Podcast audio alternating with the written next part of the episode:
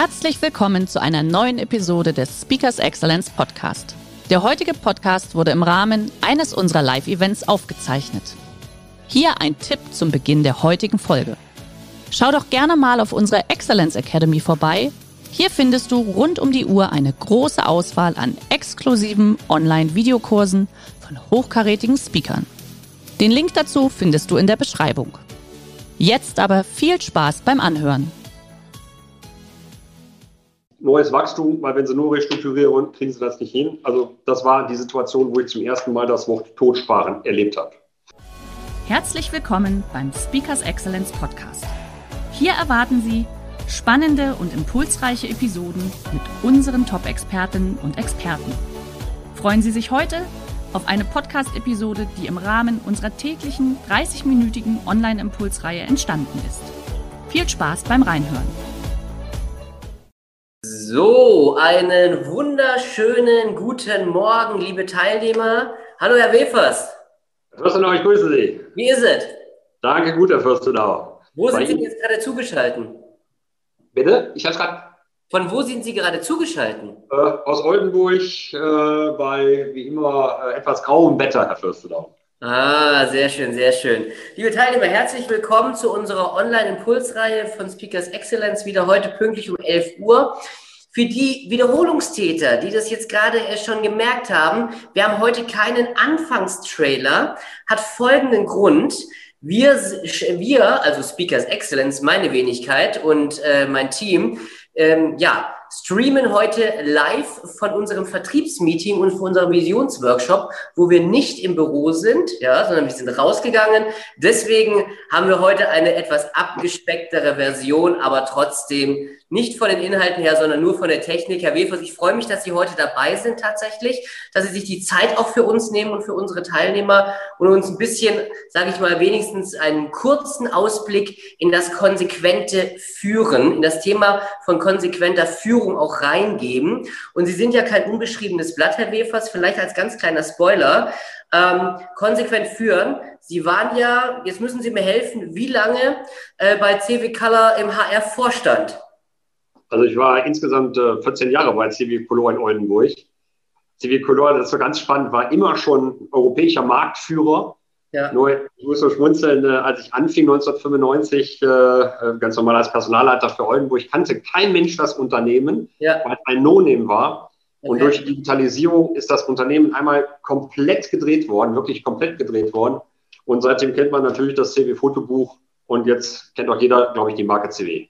Eben, und jetzt muss ich, jetzt muss ich gerade kurz mal eine kleine Anekdote noch machen, als wir uns ja auch kennengelernt hatten seinerzeit. Ähm, muss ich jetzt meine Unwissenheit mal offenlegen, ja? Und es ist ja in der Tat, wenn ich es richtig noch im Kopf habe, dass alle Fotobücher, glaube ich, auch bei DM beispielsweise, die sind ja von CW Color, ne? Also CW hat einen, einen Marktanteil, der, der bei deutlich 30 Prozent quer durch Europa liegt. Wahnsinn! Und die Wahrscheinlichkeit, wenn einer ein Fotobuch kauft, dass das ein CW-Fotobuch ist, ist eben tatsächlich total hoch. Schon sehr, sehr hoch tatsächlich. Ja. Und Sie haben ja auch das Unternehmen in, durch Höhen und Tiefen geführt seinerzeit äh, ja. im Personalbereich. Deswegen würde ich sagen, legen wir los, liebe Teilnehmer. Wenn ihr Fragen haben solltet, gerne hier unten einfach in das Chatfensterchen reinschreiben. Und genau, Sie haben jetzt gerade die PowerPoint kurz äh, aufgemacht, sag ich mal, weil sie uns auch nicht nur Folien zeigen, sondern sie wollen auch ein bisschen reinzeichnen an der Stelle, dass man sich nicht wundert. So, ich würde sagen, Feuer frei, Herr Wefers. Ich freue mich, liebe Teilnehmer. Viel Spaß mit dem Webinar mit Michael Wefers, konsequent führen, wie Sie aus Veränderungen Chancen machen. Bis gleich. Herr Fürstenau, ganz lieben Dank an Sie. Ja, wir legen los.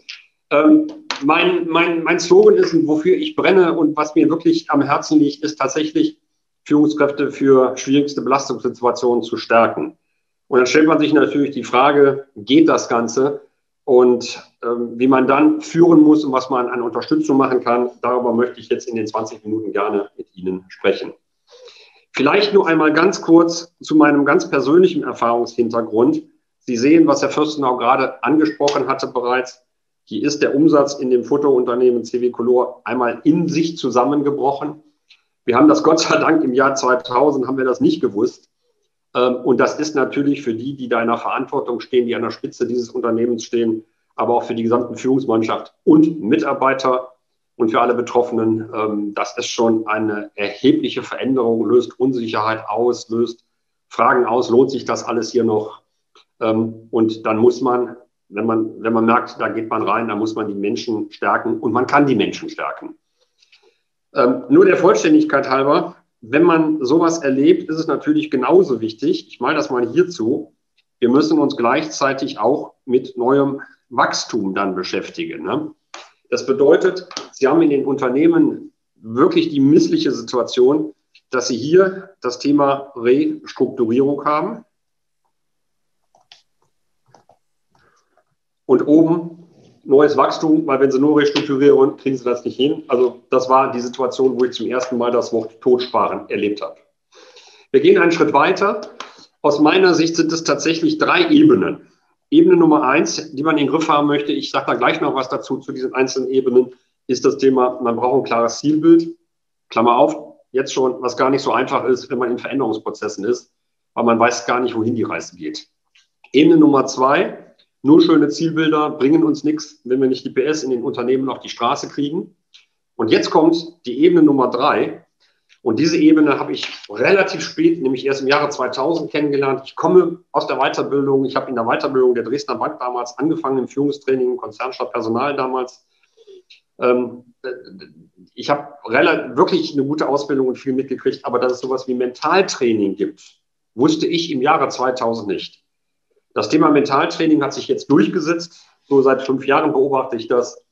Und wir haben bereits im Unternehmen damals im Jahre 2000 Mentaltraining für alle Führungsebenen redundant durchgeführt, um die Menschen und die Führungskräfte an der Spitze emotional zu stärken, dass sie mit Zuversicht vorangehen. Also, ich brauche drei Ebenen, ist die zentrale Botschaft.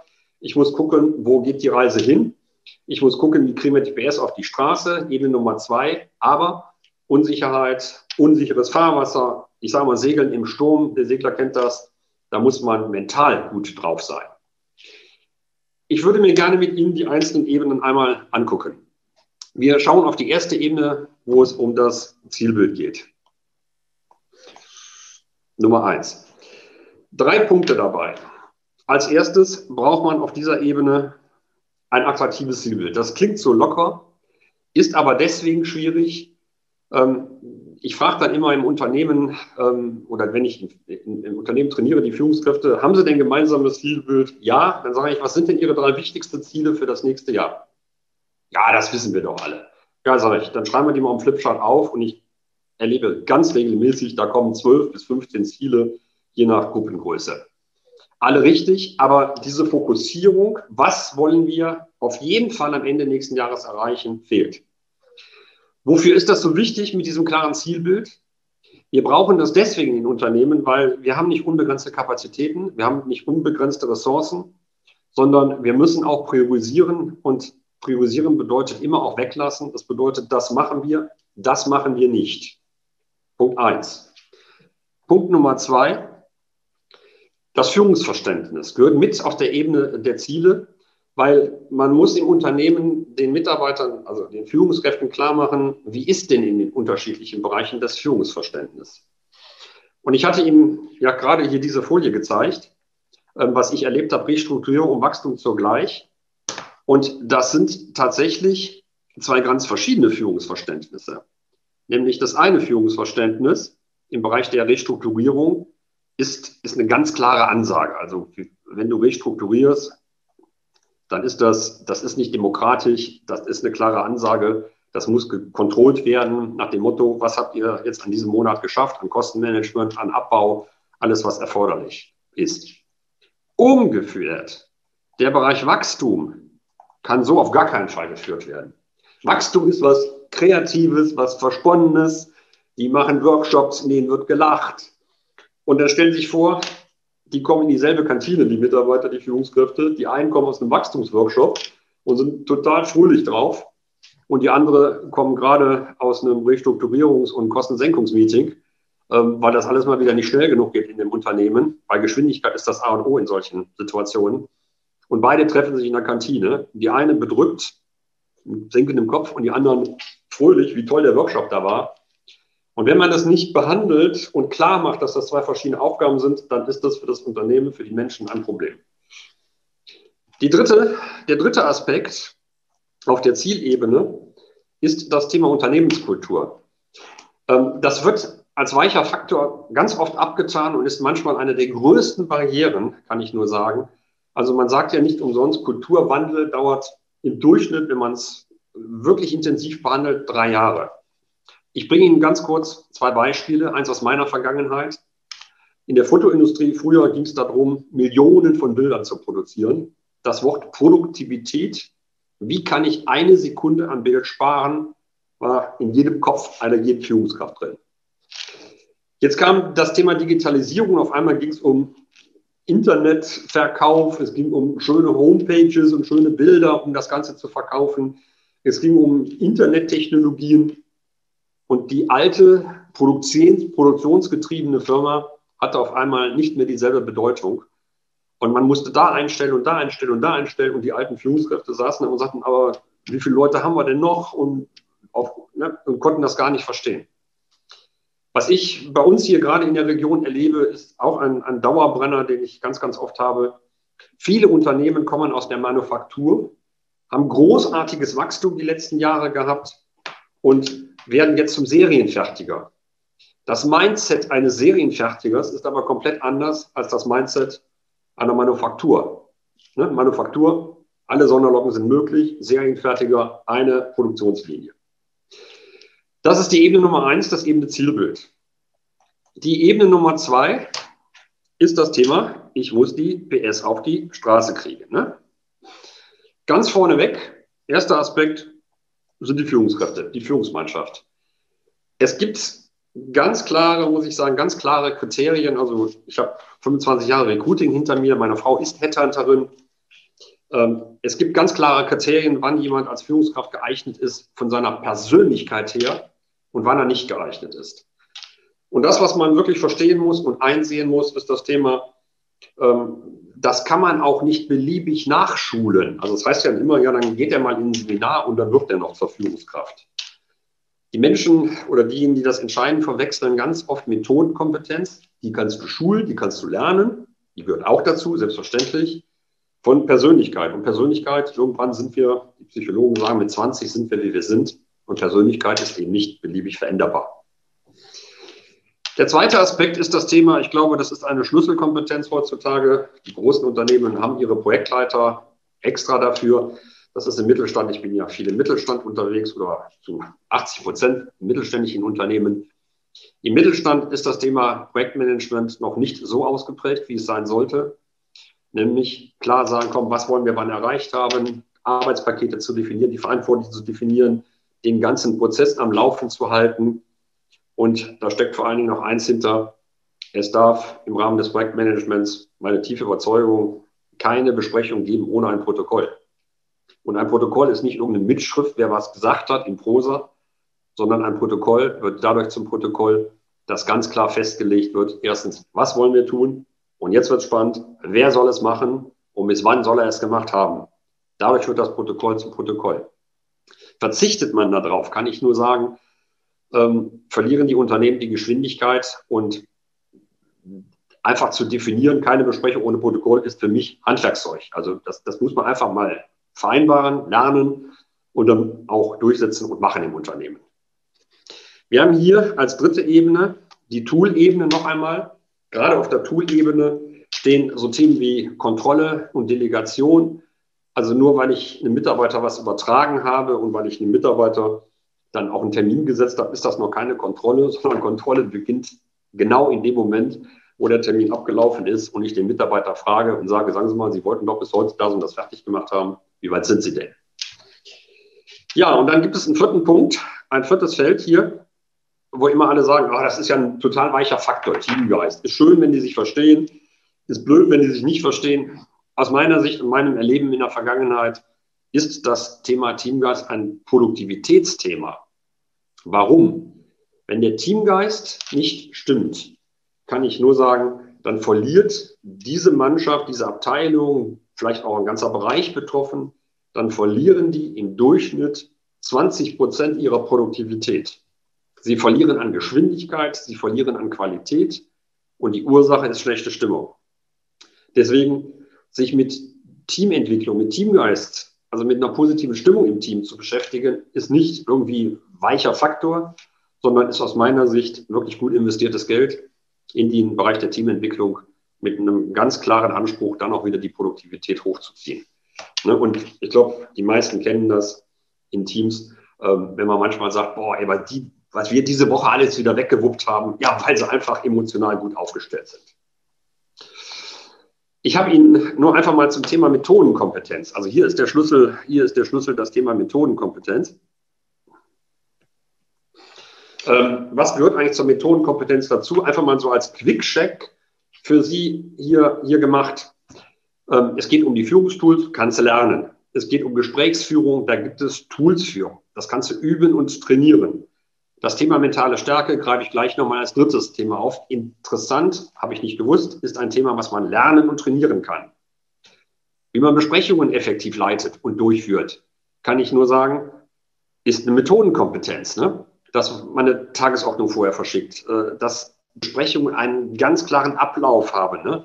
Von der Analyse über der Lösungsfindung, dann kommt die Bewertung, dann kommt die Entscheidung und dann kommen eben Kontrolle am Schluss einer Besprechung in Form eines Protokolls.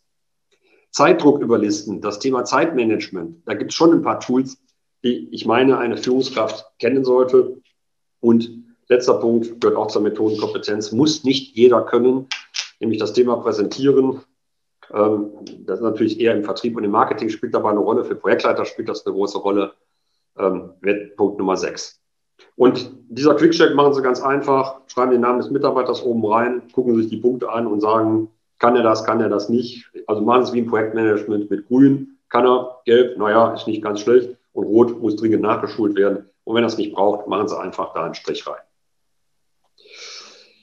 Wir gehen zur dritten Ebene, zur Ebene der mentalen Stärke. Ich selber habe das Thema mentale Stärke tatsächlich erst im Jahre 2000 kennengelernt und mentale Stärke hinter dem Training verbirgt sich ein Begriff und dieser Begriff heißt Gedankendisziplin. Gedankendisziplin. Ich kannte bis 2000, kannte ich Essdisziplin, ich kannte Lerndisziplin, ich kannte Arbeitsdisziplin. Aber dass es etwas gibt, was Gedankendisziplin ist, habe ich bis 2000 nicht gewusst. Wir haben damals, als das Unternehmen, die Fotoindustrie, damals die Fotobranche, in wirklich in, in, in den heftigen Sturm reinging, haben wir das Thema dann aufgearbeitet mit einem Sportpsychologen, weil, unter uns gesagt, das Thema ist mindestens 50 Jahre alt und in der Sportpsychologie ist das Thema gesetzt. Welche Bausteine gehören dazu? Baustein Nummer eins, was man damit erreicht, ist erstens man kann durch die Veränderung seines Denkens seine eigene emotionale Belastbarkeit deutlich steigern. Das ist eine Trainingsfrage. Also auch wer sehr sensibel ist, wer nicht gut schläft, wenn die Dinge passiert sind, kann lernen, damit lockerer umzugehen. Und am Schluss ist es eine Frage, und das ist dieses Trainingsprogramm der Spitzensportler, ist eine Frage der Gedankendisziplin. Der Punkt Nummer zwei, Zuversicht und Optimismus mache ich Ihnen nur ein ganz kurzes Beispiel dazu. Wenn ein Unternehmen in unruhigem Fahrwasser ist, wenn ein Schiff in Sturm reingeht, dann erwartet doch jeder von der Mannschaft, von den Passagieren bei einem Schiff im Sturm, dass der Kapitän Ruhe und Gelassenheit ausstrahlt. Sie erwarten doch nicht von einem Kapitän im Sturm, dass der Ihnen erzählt, dass er nochmal nachgeguckt hat und das Schiff entsprechend zertifiziert ist und sie würden auch nicht hören wollen, dass nur 20 Prozent der Mannschaft das alles schon mal erlebt hat. Aber die 80 Prozent müssen das jetzt schnell lernen. Das wollen sie alles nicht hören. Sondern wenn sie im Sturm segeln und in der Fotobranche sind wir acht Jahre im heftigen Sturm gesegelt, dann will man doch von einem Kapitän im Sturm hören, wir schaffen das Ganze. Der Punkt Nummer drei ist das Thema Lösungsorientierung. Das ist für mich einer der, der Schlüsselthemen für eigentlich für alle Unternehmen, weil ich erlebe, das Gegenteil davon ist, der, finde ich immer der sogenannte Problemmodus. Wir sind in Deutschland zu lange im Problemmodus. wer ist schuld, wie konnte das passieren, wieso hast du mir die Mail nicht rechtzeitig weitergeleitet, das schwarze Peter-Spiel beginnt, hilft keine. Wenn ein Problem am Tisch ist, ist das Einzige, was uns nach vorne bringt und uns hilft, wie löse ich das Ganze. Kann man lernen, ist eine Veränderung im Denken. Ja, und Punkt Nummer vier ist dann das Thema Selbstvertrauen. Ähm, einfach in der Ruhe liegt die Kraft, ist so, finde ich, so der zentrale Satz. Selbstvertrauen, Kapitän im Sturm. Ich habe das schon mal erlebt, ich habe das schon mal hinter mir. Ich schaffe das diesmal auch wieder ähm, und da wirklich ganz locker und fröhlich mit umzugehen. Ja, wie haben die Sportler das Ganze gemerkt? Wie kamen die Sportler dahinter? Das waren übrigens die Tennissportler, die als erstes sich mit diesem Thema beschäftigt haben. Das war ein sogenannter Lör. Ähm, das ist auch aus meiner Sicht das Standardwerk, wo sie alle von abgeschrieben haben. Ähm, es gibt Talent, es gibt Technik, die musst du haben als Sportler, ne? Ähm, die musst du mitbringen. Bringen sie aber alle in der Elite, in der Weltelite mit, an der Weltspitze im Sport mit. Und dann hat der Lör festgestellt, das entscheidende Kriterium, ob du dann in Wimbledon beim Tennis gewinnst oder nicht gewinnst, ist nicht dein Talent, ist nicht deine Technik, dass du die gut trainiert hast, sondern wie bist du im Kopf aufgestellt. Der Lör kam dahinter, ganz kurz, der kam dahinter, weil der mal beobachtet hat, in Wimbledon, der spielen Leute großartig zwei, drei Stunden, großartiges Spiel. Und wenn die dann den Matchball in der Hand haben, den letzten Ball, wo es darum geht, den jetzt drüber zu hauen und dann hast du gewonnen, dann fangen die auf einmal an zu zögern. Dann fangen die auf einmal an rumzueiern und dann wird aus diesem letzten Ball, wo sie danach gefeiert werden, dann wird aus einmal auf diesem letzten Ball ein Stein. Und so ist dann auch die nächsten Minuten oder halben Stunden des Spiels, die wird zum Stein. Also steinig. Um den Fußball, der Fußballspieler von Ihnen sein sollte, passiert ja genau dasselbe. Elfmeterschießen bei der Weltmeisterschaft im Training beherrscht jeder Nationalspieler. Elfmeterschießen, es beherrscht jeder Nationalspieler wenn der Ball beim Elfmeter dann in der Weltmeisterschaft liegt, bei 60 Prozent hat die Mannschaft gewonnen. Das heißt, in bestimmten Schlüsselsituationen, wenn ich da nicht locker bin in meinem Kopf, sind Dinge, die ich eigentlich kann, nicht mehr beliebig abrufbar. Ich habe Ihnen mal eine Folie mitgebracht, äh, um Ihnen mal zu zeigen, wie weit das im Sportlertraining geht. Da gibt es ganz viele Beispiele für. Das war jetzt mal das aktuelle Beispiel aus der Nordwestzeitung bei uns hier oben 2018, was die damals geschrieben hat. Ich gehe mal direkt hier unten auf diese Sätze, auf diese vier Sätze, die mich total faszinieren, weil in den vier Sätzen ist auch dieses ganze Sportlertraining abgebildet. Ich bin keine Maschine und muss Tränen und Emotionen auch mal freien Lauf lassen. Mal freien Lauf lassen ist das. Das heißt also, das ist dieses Thema der Gedankendisziplin. Ich muss, ich werde nie wieder selbstständig gehen können. Das ist dieses, wenn das Kind im Brunnen gefallen ist, die Fähigkeit, das, das kann man jetzt ganz locker als Wort hier hinschreiben und das kann man auch im Training ganz locker als Wort nennen. Es ist die Fähigkeit, wenn es schiefgegangen ist, auch mal die Dinge abzuhaken und nicht ewig hinterherzuziehen, weil verändern tut man damit auch nichts. Unter uns gesagt, wer von Ihnen als Teilnehmer aus dem Kölner Raum kommt, der kennt den Spruch, es ist, wie es ist. Ne? Das heißt, nimm die Dinge, du kannst sie ja jetzt ja sowieso nicht mehr verändern. Die Christina Vogel sagte dann als dritten Satz, ich musste verstehen, dass meine Arme jetzt meine Beine sind. Sie merken, die geht sofort in einen Lösungsmodus. Was muss ich jetzt tun? Wie kriege ich es denn jetzt hin? Ja, meine Arme sind jetzt meine Beine. Und der Mensch, sagte ich ja, Ziel, also Ebene Nummer eins, der Mensch braucht Ziele, Sie holt sich auch sofort ein neues Zielbild in ihren Kopf rein. Vielleicht hole ich mir meine zwölfte Goldmedaille woanders. Neues Mindset, neues Ziel.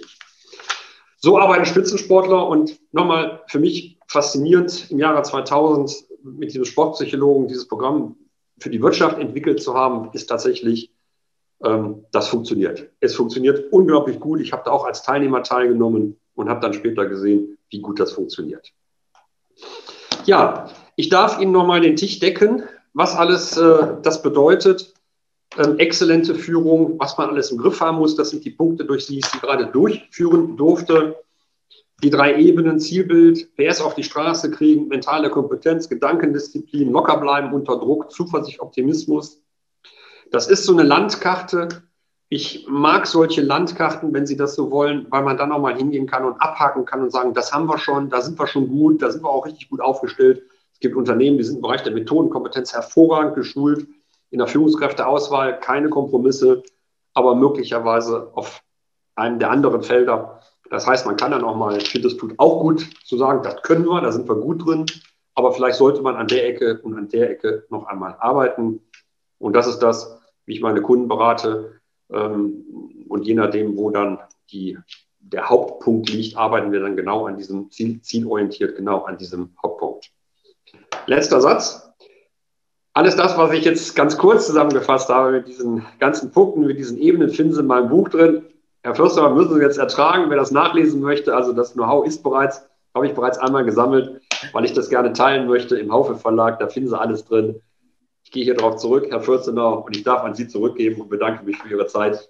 Alles super. Ich applaudiere jetzt mal als Vertretung für alle Teilnehmer, die äh, von uns auf Stumm gestellt wurden. Vielen, vielen Dank. Ähm, das schreit nach mehr tatsächlich. Also das ist ja jetzt wirklich nur, sage ich mal, die, Spitze des Eisberges, so leicht angekratzt. Ja. Also das sollten wir uns wirklich mal überlegen, Herr Wefers, ich mache das jetzt mal frei raus ob wir da nicht vielleicht nochmal so einen schönen Roundtable zusammen machen. Dann müssen wir uns vielleicht nochmal austauschen, ob wir da nochmal ein bisschen mehr in die Tiefe gehen, wo wir nicht nur eine halbe Stunde in Anführungszeichen Zeit haben, sondern vielleicht mal eine Stunde Zeit haben. Da ja? freue mich drauf. Super. Sie dürfen auch gerne das Buch lassen, das hätte ich sowieso angesprochen, überhaupt kein Problem. Aber wir können auch daran arbeiten. Jetzt tatsächlich, jetzt haben wir noch äh, eine Frage reinbekommen gehabt. Danach sind Sie aber zu der Frau, äh, zu der Sportlerin, ich glaube, zu Frau Vogel heißt sie, gegangen. Äh, bitte noch ein Beispiel, wie man Gedankendisziplin trainiert. Jetzt hatten Sie sich ja bei Spitzensportlern, ähm, ja, sag ich mal, dargelegt, gerade eben. Jetzt ist es ja so, dass Spitzensportler vom Grund her, vom Naturell her sowieso eher ehrgeiziger gepolt sind, ja. Wie mache ich das denn jetzt bei dem klassischen Mitarbeiter, der jetzt nicht diese ja. Spitzensportler mentale Einstellung hat? Ist, ist schon völlig klar.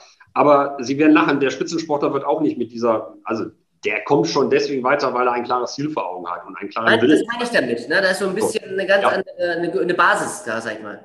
Aber was man bei, bei Führungskräften wirklich gut trainieren kann, ich, wie gesagt, ich habe ja selber als Teilnehmer damals da gesessen. Ich habe das ja auch alles nicht gekonnt, sondern habe das von diesem Sportpsychologen dann aufgesaugt. Ne? Das Erste, was man verstehen muss, ist, wie unser Gehirn funktioniert. Ich habe mich, bis ich 40 war, ich kannte meinen Intelligenzquotienten, den kannte ich, den haben meine Eltern mal testen lassen. Ne? Aber wie, wie ein Gehirn funktioniert, wie Bilder abgebildet werden im Gehirn, wie, mit welcher Verarbeitungsgeschwindigkeit das Gehirn arbeitet, diese alten Mechanismen Angriff und Flucht spielen ja eine ganz große Rolle. Ne? Unsere Reptilien gehören da an der Stelle. Ähm, und wie man das Ganze dann beeinflussen kann, ja. ähm, das kannst du lernen. Du musst dich nur damit beschäftigen. Ist auch gar nicht schwierig, muss ich sagen. Genau, jetzt, genau da muss ich jetzt reinpieksen tatsächlich. Du musst dich nur damit beschäftigen, wie mache ich das denn mit meinem Team? Wie gehe ich da vor? Wie fange ich da an? Du auch. Äh, buchen Sie mich. okay, alles klar. Ich merke schon, da komme ich jetzt noch nicht weiter. Das heben wir uns für den Roundtable dann auf. Nee, das hörst du noch. Also, das war jetzt eine blöde Antwort, Entschuldigung. Also für alle. Aber ähm, das ist, man muss das Ganze verstehen. Also ich fange immer an und erkläre erst einmal, wie Gehirn funktioniert. Ich bin jetzt kein äh, Biologe oder kein Mediziner. Ne? Ähm, so wie ich auch sage, ich kann Auto fahren, ohne einen Motor zu zerlegen. Ne? Also man braucht Grund, Grundverständnis, was passiert eigentlich in meinem Kopf warum passiert das dann gerade? Ja. Und wenn ich das verstanden habe, Herr Fürstenau, das ist tatsächlich auch mal Teil 1 von dem, was ich mache. Ne? Wenn ich das verstanden habe, gibt es darauf aufbauend tatsächlich Mittel, wie ich mein Denken beeinflussen kann.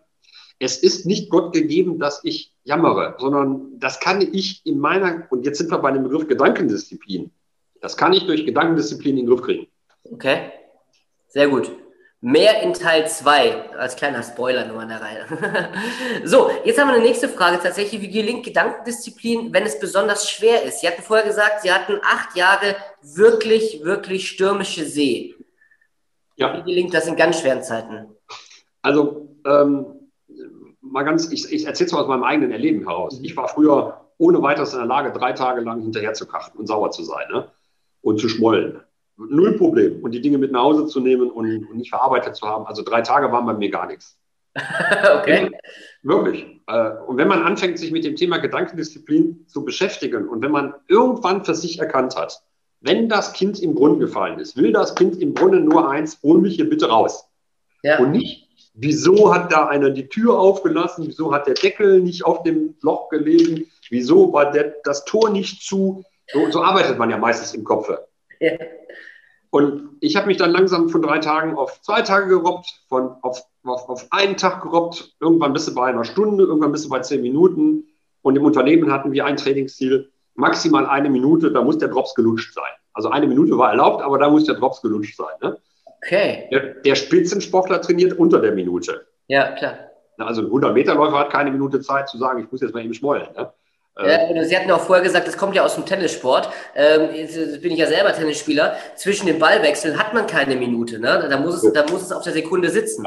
Also die Spitzensportler trainieren noch, noch extremer. Ja. Und das Ganze, also ich kann, auch, ich kann Ihnen auch verraten, wie lange das bei mir gedauert hat. Das hat bei mir anderthalb Jahre gedauert. Bis ja. ich da war. Von drei Tagen auf zehn Minuten. Der Rest geht dann übrigens gute Nachricht sehr schnell, weil wenn man da mal angekommen ist, okay. dann, dann wirst du immer schneller. Ja. Sehr gut. Ja, ich weiß noch, wir wurden auch damals darauf trainiert, dass wir immer sozusagen im, im, im gedanklichen Tunnel spielen, dass man eben vor diesem Matchball tatsächlich nicht Angst hat, sondern da kann es auch gerne mal passieren, dass es heißt, okay, das Match ist vorbei. Aber da muss man sich schon, äh, da muss man schon äh, ja, anderthalb Jahre haut ungefähr hin. Kann ja. ich aus Erfahrung aussagen tatsächlich. Wenn ich die Zeit noch habe, Herr aber es gibt ein super Beispiel, ähm, der Sin ist ja dann, ne? bei der Weltmeisterschaft damals. Ne? Nochmal bitte, der? Der Sin ist ja dann, dieser, Aus, ja. dieser Fußballspieler. Äh, dem hat man ja sechsmal gesagt, deine Mutter ist oder deine Schwester ist, ist ja noch, ist auch bis heute noch nicht ganz aufgeklärt. Fünfmal. Und das ist das, was Sie mit Tunnel gesagt haben. Also deswegen ist das mit dem Tunnel so spannend, was Sie erzählt haben. Ein Spitzensportler, ein Spitzen, also der war ja ein Ausnahmefußballer. Ja. Der bewegt sich in einem Tunnel, tatsächlich. Mhm. An den Tunnel kommt nichts ran. Deswegen hat er fünfmal nicht reagiert. Ja. Beim sechsten Mal war der wohl für eine Sekunde nicht in seinem Tunnel und dann hat er auch nur dieses Reptilien gehört und das Reptilien gehört, das hat nur eins gesagt, du packst mich hier an meiner Familienehre. Familienehre ist einer der, der wichtigsten ja. Dinge für mich und die verteidige ich jetzt und dann ist er explodiert. Das ist, was passiert war.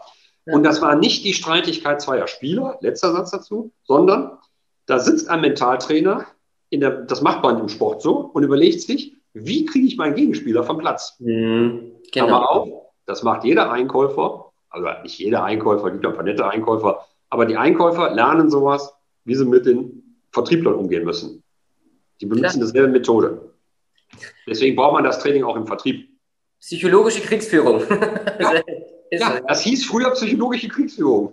Ja, ist so. Herr Wilfers, mit Blick auf die Uhr, ich glaube, wir könnten schon die ganze Zeit sonst weiter schnacken, ja. aber wie gesagt, also liebe Teilnehmer, wenn ihr da Lust dazu habt, dann werden wir auf jeden Fall Teil 2 mal anfangen zu planen für, für 2021 an der Stelle äh, weil vor Weihnachten wird das jetzt nichts mehr. Ich sage erstmal an der Stelle vielen, vielen Dank, dass Sie sich auch die Zeit genommen haben für unsere Teilnehmer, da äh, schon mal, sag ich mal, die Thematik anzukratzen, wie gesagt, auch nur anzukratzen, weil es einfach so, so komplex ist an der Stelle.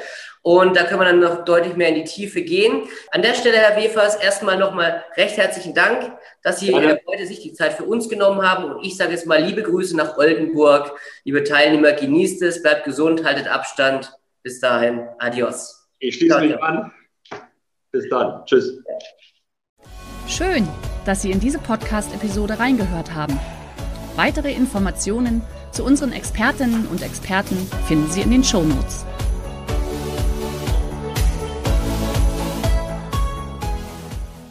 Der heutige Vortrag hat dir gefallen? Dann schau dich doch gerne auf unserem Kanal um oder sei live bei einem Forum dabei. Weitere Informationen findest du in der Beschreibung. Bis zum nächsten Mal.